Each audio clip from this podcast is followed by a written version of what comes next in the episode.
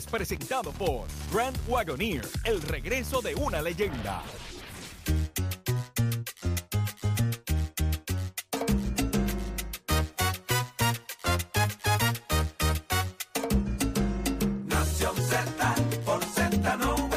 de elemento, aparte del tema del impuesto Ya al sol y otros puntos muy importantes. Análisis de tus mañanas de lo que ocurre en y fuera de Puerto Rico comienza aquí en Nación Z.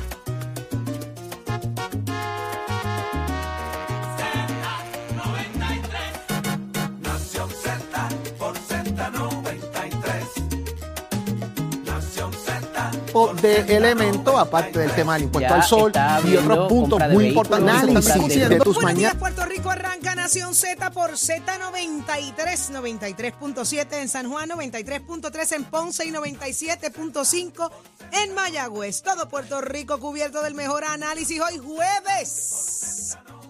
Jueves. ¿Qué significa que sea jueves? Que mañana llegue el viernes.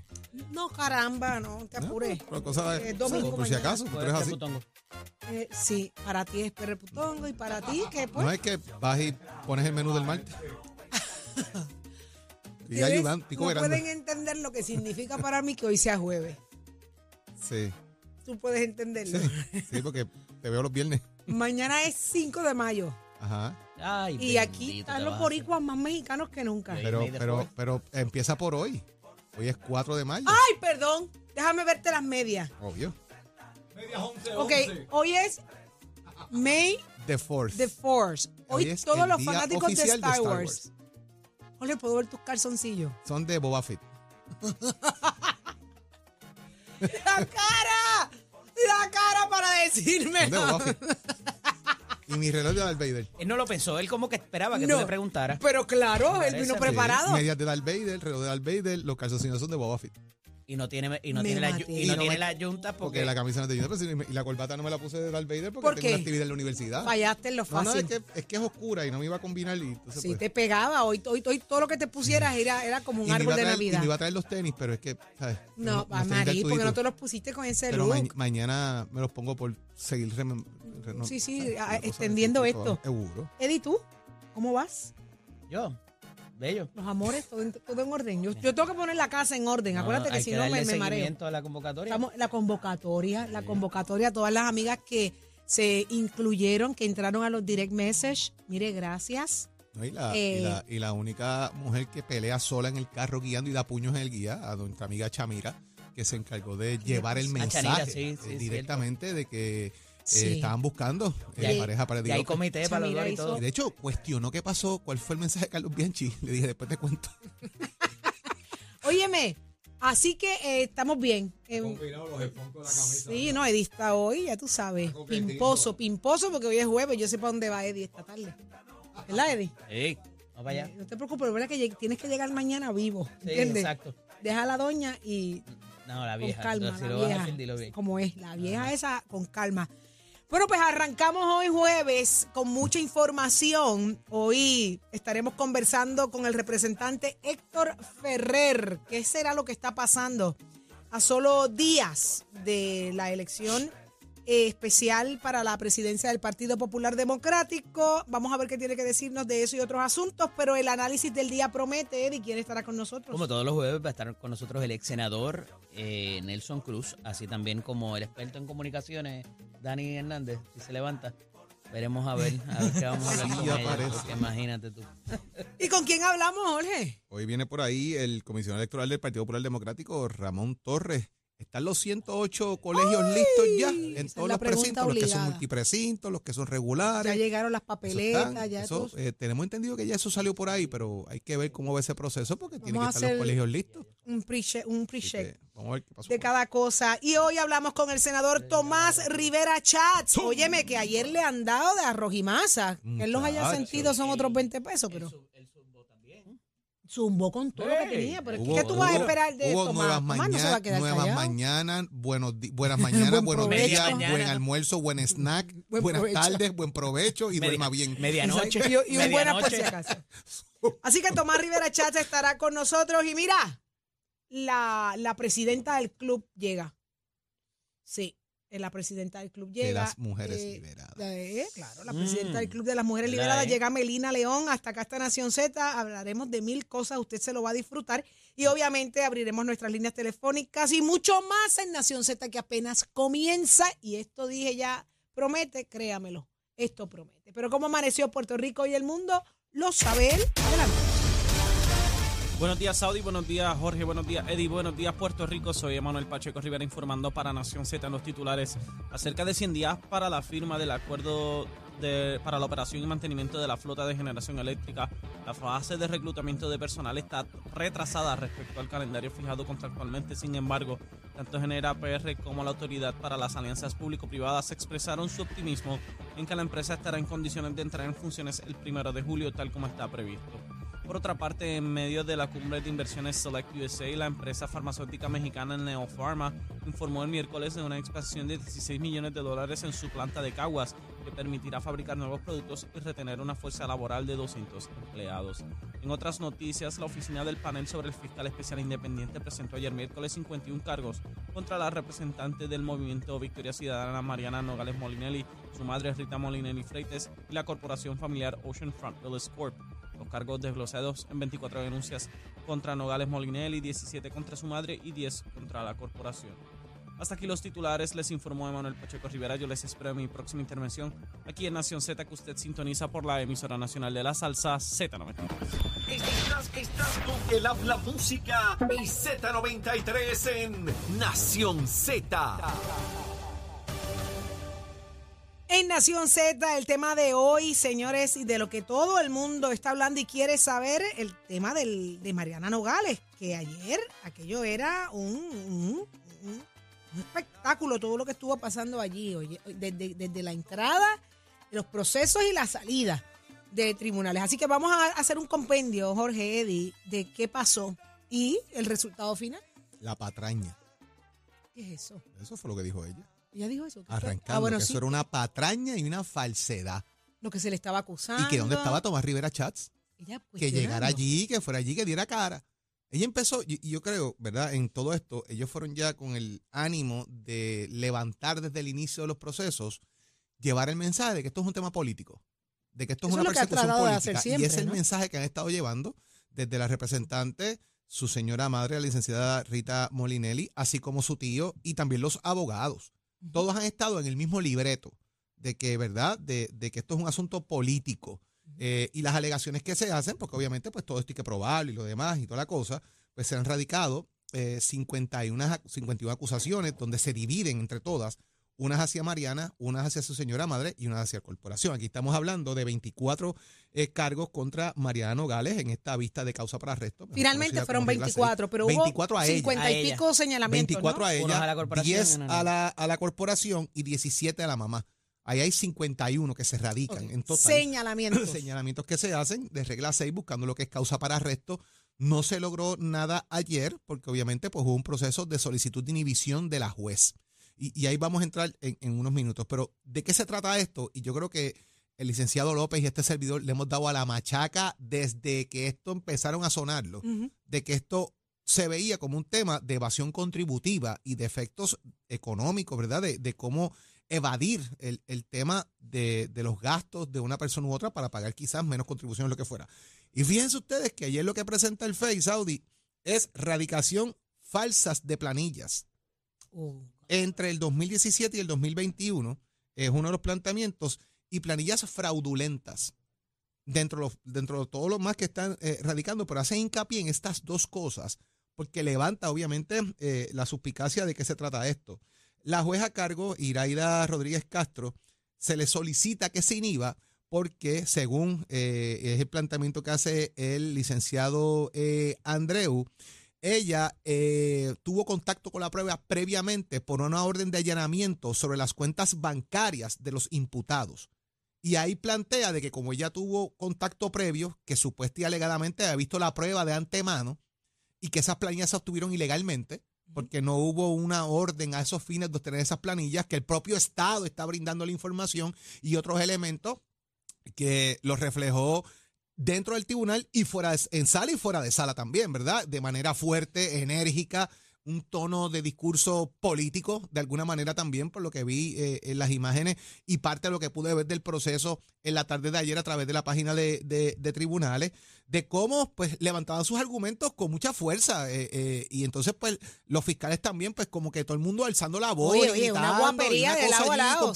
Sí. Y de alguna manera también como que, digo, ¿verdad? Mi punto de vista, yo no soy abogado, pero como tratando de ridiculizar también la juez. Como que usted no sabe, déjeme ilustrarla, que Esa es esta la nueva, cosa, la ¿viste? otra. Y la verdad que como, digo, ¿verdad? E- Eddie podrá abundar más en ese término, pero, pero yo lo veo un poco como que tratando de minimizar un poco la juez. Como que usted no sabe lo que es el procedimiento criminal, el canon 20 de ética, lo que eso significa, de las intervenciones, desde Ay, enero usted tenía eh, conocimiento, cómo llegaron esas planillas, qué dicen, ¿verdad? Y yo creo que es un proceso, oígame, volvemos, de dilación, porque eso es una estrategia, vamos a dilatar este proceso, vamos a cansar la gente, eso es parte de los procesos también en los tribunales Estrategia, ¿no? estirar el chicle de, de los casos. Eh, y pues ahora el FEI tiene ante sí un caso que tienen que probar, ¿verdad? Eh, y la juez obviamente lo que ha dicho es, yo no me voy a inhibir, yo no tengo por qué inhibirme, yo no tuve contacto lo- con la prueba hasta el día de hoy, tienen cinco días para que presenten su caso y me inhiban, si es que lo, lo van a hacer, Eddie López. Ok, mira, vamos para atrás. Vamos a empezar por el shock mediático que hubo allá afuera previo a comenzar los trabajos. Había que se fanáticos de que ella. fuera a las nueve y media y se. Eh, cruzaron eh, eh, 50 tontos allí, cruzaron y, y cerraron, intentaron cerrar la avenida Muñoz Rivera, lo cual no lograron porque eran bastante pocos, ¿no? Eh, eh, más los estribillos que estaban allí, ¿verdad? Se hicieron unas expresiones eh, en cuanto nuevamente a, a lo que pudieran ser los cargos que no se conocían hasta ese momento.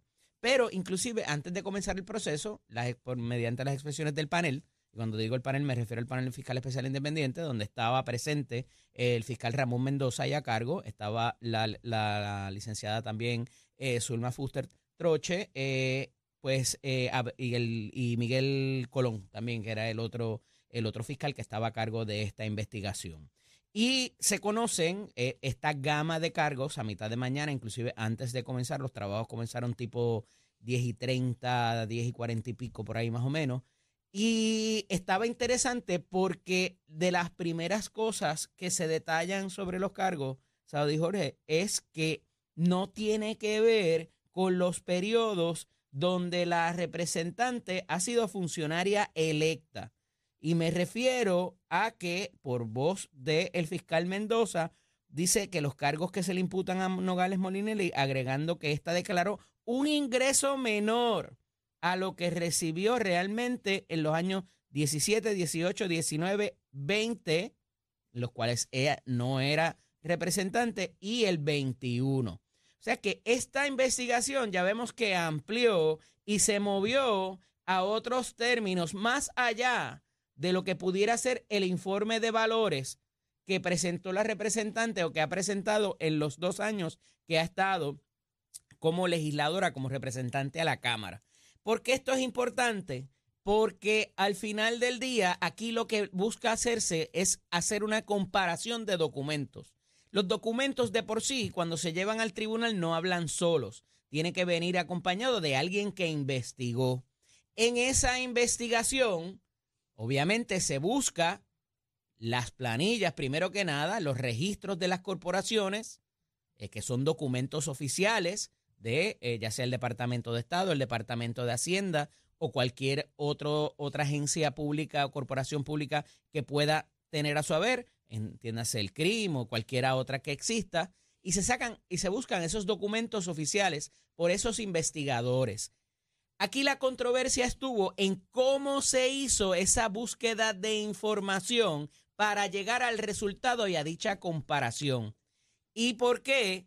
Porque al final del día tú quieres demostrar lo que la representación que hace el individuo o individua y la realidad fáctica a través de los depósitos.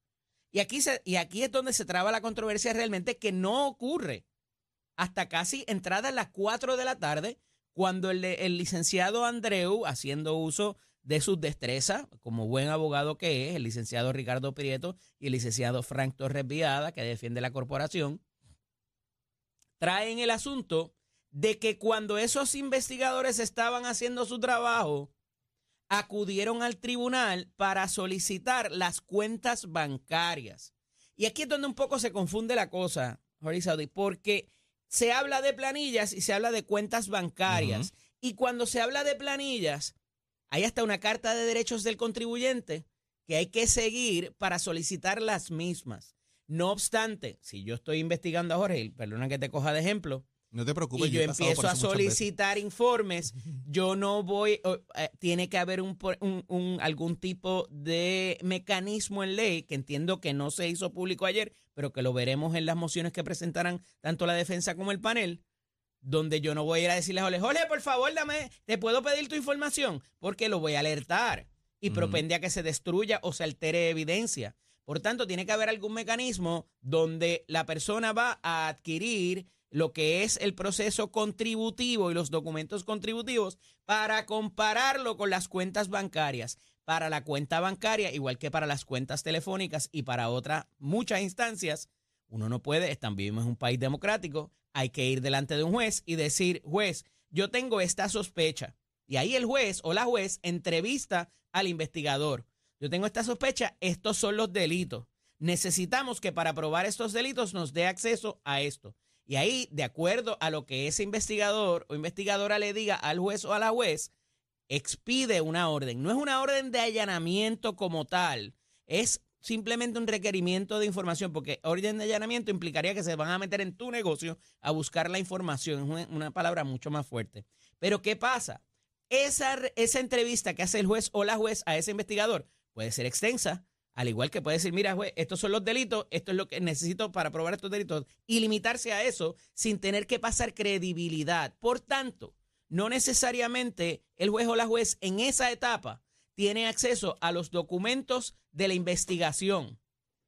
Simple y sencillamente basado en lo que le dice el investigador que necesita y de acuerdo a los, delitos que pretenden imputar, que a lo mejor pueden ser completamente dist- distintos a lo que finalmente se exponga eh, la persona, porque pues las investigaciones van cambiando de acuerdo a la información, pues ahí le da acceso o no le da acceso. Esa es la controversia de ayer. ¿Cuán extensa puede haber sido esa entrevista que le hace la juez Iraida Rodríguez Castro a ese investigador en un momento dado?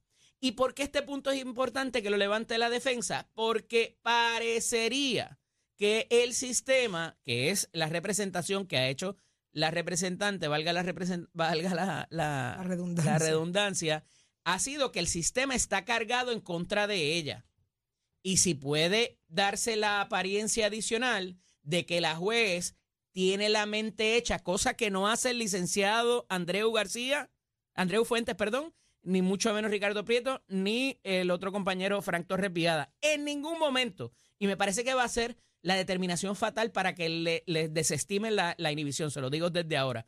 Ellos reclaman que la jueza está parcializada. Y para ese proceso de inhibición o de recusación, de autorrecusación, se requiere que se levante pasión, perjuicio o parcialidad del juzgador de hechos. Y ellos fueron muy cuidadosos también, porque esto, oye, no te puedes poner el juez o a la juez en contra del saque. Y ahí es que entonces Tonito viene y dice ayer, no, eh, nosotros conocemos de la, su seriedad, de su Claro. parcialidad. Bajó el tono ahí, de- bajó el tono ahí y la, y la suavi- suavizó la sembró, cosa. pero sembró la semilla. claro. Y siembra la semilla de la duda en que no solamente el fiscal puede estar mo- el motivado políticamente, y no le estoy dando por bueno, es la, es la, la representación que hace Victoria Ciudadana, sino que ahora la juez también tienen algo. ¿Y, y por qué tiene que ser esa juez que tuvo contacto en algún momento con esa orden? Eh, ¿Y por qué no puede ser otra?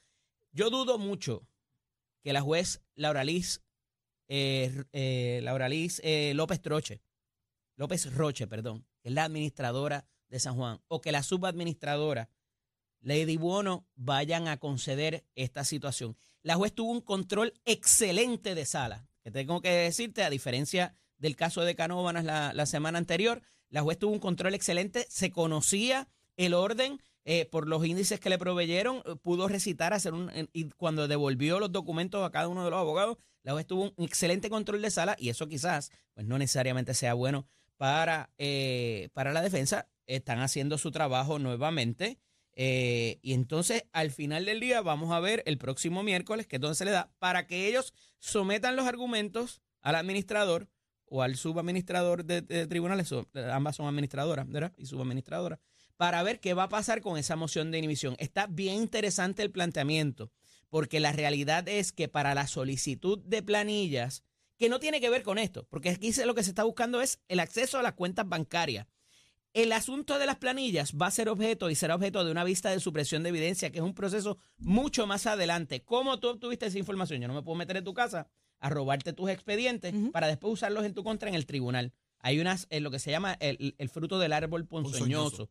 Eh, eh, y entonces, por más que yo evidencia que yo te encuentre de que tú tenías niños allí guardados o lo que sea, yo, esa evidencia, si no se ocupa debidamente, no se puede utilizar en un proceso en contra del imputado.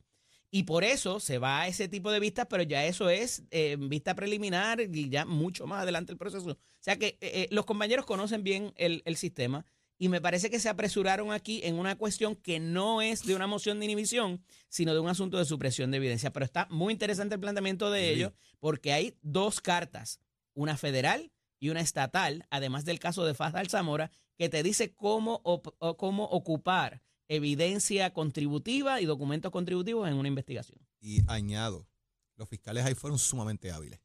Juez, esto no puede ser, usted es una... pel-", Y se fueron a favor de la juez totalmente, llevaron un discurso de show mediático, Sí. ¿verdad? Trataron de llevar entonces el mensaje del contraste sobre los planteamientos que hace en este caso eh, eh, la defensa. Pero fíjate lo interesante, el tema Pero me sorprende planilla. que no la hayan visto venir, Jorge. Y ¿Ah? me parece que no lo vieron venir. Y se, y se prepararon obviamente para... No la vi- claro que no la vieron venir, yo creo que no la vieron venir por Pero ningún yo estaba lado. en control de los y ellos- documentos. y ellos sabían lo que estaban haciendo, porque el, el tema de, tú tienes acceso a unas planillas y la pregunta es, ¿dónde está la orden para ver, para obtenerle esas planillas? no por es ejemplo, eso, que tú miras y- todos y- los y documentos y Eddie, buscas el nombre de, los nombres particulares. ¿No viste el nombre de la juez? Punto importante, punto importante. Las planillas que se están pidiendo o el acceso a la información o lo que fuera, lo mencionaste, son fuera del término de ella como legisladora. Sí. O sea que eh, para presunción, y, estamos haciendo la presunción, aquí se está hablando que se está cometiendo delito previo a que ella ocupe un cargo público, si fuera así lo que se está planteando. El ella ser funcionaria pública, ella específicamente, sus planillas quedan en una bóveda en el Departamento de Hacienda, separadas de las planillas de los demás, las actuales. Y esas planillas para obtenerlas tiene que ir una solicitud al Departamento de Hacienda, el secretario aprobarla y distribuir las mismas. En este caso, esas anteriores, obviamente, son otros 20 pesos, porque lo que se está protegiendo es la integridad. Pero ¿desde del- cuáles, cuáles son las que entran a la Aquí bóveda? estamos hablando, las que entran a la bóveda son las planillas que ella es bajo, su- bajo el proceso donde ella esté eh, como Cuando funcionaria pública. O sea, si ella comenzó en el 2020, del 2020 para acá. de- entonces en el 2020, Sería de- pues, del el año 2021 en 2020. adelante, esas planillas empieza en enero del tienen que 21, o sea que sería eh, del en 21 y bóveda, del 21. porque las son las anteriores están expuestas. son planillas que ya se radicaron y era una ciudadana Y cualquier pudieras otra. pensar que el FEI no tiene jurisdicción sobre eso. Lo que pasa es que al igual que funcionarios privados, como lo sería la corporación y como lo sería su madre, si hay delitos que en las que están envueltos todos y que tienen una participación material junto al funcionario público, el FEI adquiere la jurisdicción. Correcto. Es algo que se ha debatido en infinidad y a veces sí, a veces no, eh, pero el, el, el FEI tiene jurisdicción a pesar de que fuera años donde ya no era funcionaria electa, porque lo que está buscando es la comparación. Y yo decía ayer, eh, eh, y para esto y no extenderme mucho más, el asunto de, eh, de probar y de conseguir esa cintila de evidencia en, en regla 6, me parece que está bastante fácil, ¿verdad? En términos de que aquí hay un documento ya admitido y juramentado por la representante, donde aparece la realidad, y es el informe del 2022, Exacto. donde aparece la realidad exacta, donde ella... de donde en- partió de su a hacer las enmiendas. Entonces, cuando tú comparas eso con todos los años anteriores y sus planillas particularmente, fíjate que aquí evidentemente ya nos están diciendo los depósitos en sus cuentas bancarias No cuadran. no cuadran con, con la- su con, con su lo- realidad con de informe de valores y con su y con la y con la y con las planillas y ya Una O sea, pregunta. y son documentos que de fácil comprobación de fácil adquisición siempre que se haga bien y lo pones ahí y no tienes que tener ni a nadie que lo defienda una pregunta rápida. es un récord oficial del gobierno ¿Cuántas veces yo he dicho aquí que cuando se llenen los informes de ética lo llené con la planilla? la planilla 200 veces lo he dicho aquí en este programa. Sí. Los informes de ética se llenan con toda la información financiera previa para que todos sus informes cuadren. Cuando Y usted no quiera hacerlo y bien. no mienta. Cuando usted quiera hacerlo bien. Pero cuando usted quiere, señores, cuando porque usted se no puede- quiere amparar tú en no un truco, usted que no, te- no tú quiere la Tú planilla no al puedes decir que ganas 30 mil pesos y andar en un Porsche. y lo que decía ¿Tú y lo que decía Jorge otro- la otra noche o sea él a los legisladores le daba un pase de 8 dólares al mes para ir a los juegos de pelota Y eso él lo informaba en su, en su informe. Ujú. eh, 8, dólares. 1.2 millones de dólares. No se pierden en el aire. poco probable Se pierden en que el a ti aire. se te olvide poner eso. y, las, y, las, y, los- y el informe de ética se compara contra datos. Déjame aprovechar el primo el informe de ética mío. Nadie se da cuenta, esto pasa por debajo del radar. Cambio la corporación, saco las cosas de ahí, nadie se entera lo que pasa y cuando radique el próximo, cuando comparen una contra otra, es igualito. Pues Ah, no, ah, pues no. Porque te preguntaron si es de quién era eso. Y no, eso es de mami. Eso es que es de mami, no es mío. ¿Cómo es que es de quién y no lo escribiste? Pues tienes un ver- problema. y el problema es este, señores. Y el problema es este. Es que ya, ya había enmendado el informe, Eddie. Porque ella radicó un informe y la, y la ética gubernamental se lo devolvió y le dijo, mire, esto está mal. Esto está mal. Y ella volvió y radicó el informe por segunda vez. Así que ella pretendía enmendarlo una tercera vez después que el término había culminado de radicar el informe. Estos informes se radican entre marzo y abril. Y ella pretendía enmendar esto en agosto. Y no solo eso. es la verdad. Ya cuando le habían hecho el referido por parte de los senadores Matías y. Porque y- ella había hecho públicamente ella misma el anuncio de que esas corporaciones no eran de ella, eran de su mamá. Ahora, Tonito era malísimo antes y era casi corrupto. deja que llegue, Ahora camina sobre el deja agua. que llegue, y deja el- que llegue Tommy. Ajá. Ahorita. Ah, le, le Vean el, el de hoy está, el buenos días de hoy, digo buenas madrugadas de hoy, está de lo más chévere Sí, también. este es me- bu- buenos días, medianoche. Y eh, insisto, usted se mete en, proba- en problemas, búsquese un buen abogado popular. Esos son los que son. Bueno, ¿Viste? pero los tres. tú- tú- últimamente, Hacía tiempo que no veía a Ricardo Prieto, amigo. últimamente son todos Caballo. populares. Postula mucho allá en el área de Fajardo y Humacao. Últimamente Caballo, todos son populares, pero hay un detalle, hay que decirlo. Todos están pidiendo que, la- que los jueces se inhiban. Lo primero que arrancan es pidiendo inhibición pero de mira, jueces. Pero pídele eso, estrategia, polit- Por estrategia eso, pero política cuidado, porque legal. entonces Mediática legal. Un asunto Ay, legal, mediático, pues tirar el chicle. Déjame estirar esto un poquito para coger aire y seguir buscando cómo defenderme. La gente se olvida. Un juez enfogonado. Mm. Eh, 6.22 de la mañana, eh, está listo Tato Hernández, somos Deporte. Buenos días, Tato. Buenos días, buenos días, buenos días muchachos. Tato Hernández en la casa, Nación Z, somos deporte. Ese caso pique y se extiende. Así que vamos a ver cómo queda a resolvido, como dicen los nenes frente a caso. Mientras tanto, nosotros nos vamos con los deportes. Vamos a empezar con el baloncesto superior nacional, que anoche la cosa estuvo muy buena para mis vaqueros. Así que aquellos panas de los capitanes de Arecibo que estaban mandando videos, los capitanes vamos para rancho, les vamos a ganar, pues se les fue el tiro por la culata porque los vaqueros ganaron. Los primeros tres cuartos estuvieron muy apretados eh, para ambos equipos, jugando muy bien, pero ahí Arecibo en el cuarto cuarto, pues cual acomodó casi 20 tenobles en lo que fue del juego, no le fue muy bien, entonces por eso los vaqueros tienen la victoria 96 por 82. Cabe señalar que tenemos los otros resultados de anoche donde el equipo de los cariduros de Fajardo le ganaron a los grises de Humacao 112 a 103 y los cangrejeros de Santurce le apropiaron su cuarta derrota al hilo a los leones de Ponce al son de 99 por 80.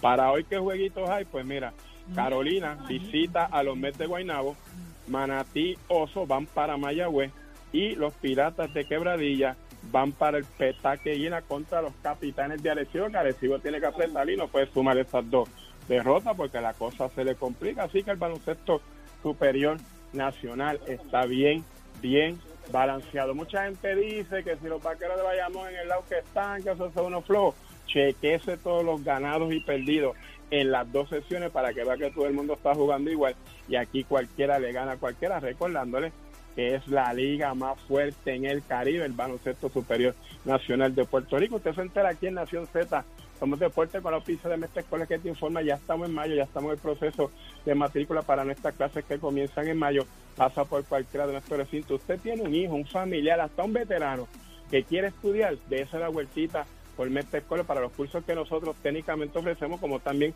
los grados asociados. ¿Le gusta la mecánica automotriz? ¿La quiere combinar con la mecánica racing? 787-238-9494 es el numerito a llamar. Achero, give it on my friend. Buenos días, Puerto Rico. Soy Emanuel Pacheco Rivera con el informe sobre el tránsito. A esta hora de la mañana se mantienen despejadas gran parte de las carreteras a través de toda la isla, pero ya están congestionadas algunas de las vías principales de la zona metropolitana, como la autopista José de Diego entre Vega Baja y Dorado. Igualmente la carretera número 12 en el cruce de la Virgencita y en Candelaria en Toa Baja. Además, algunos tramos de la PR5, la 167 y la 199 en Bayamón.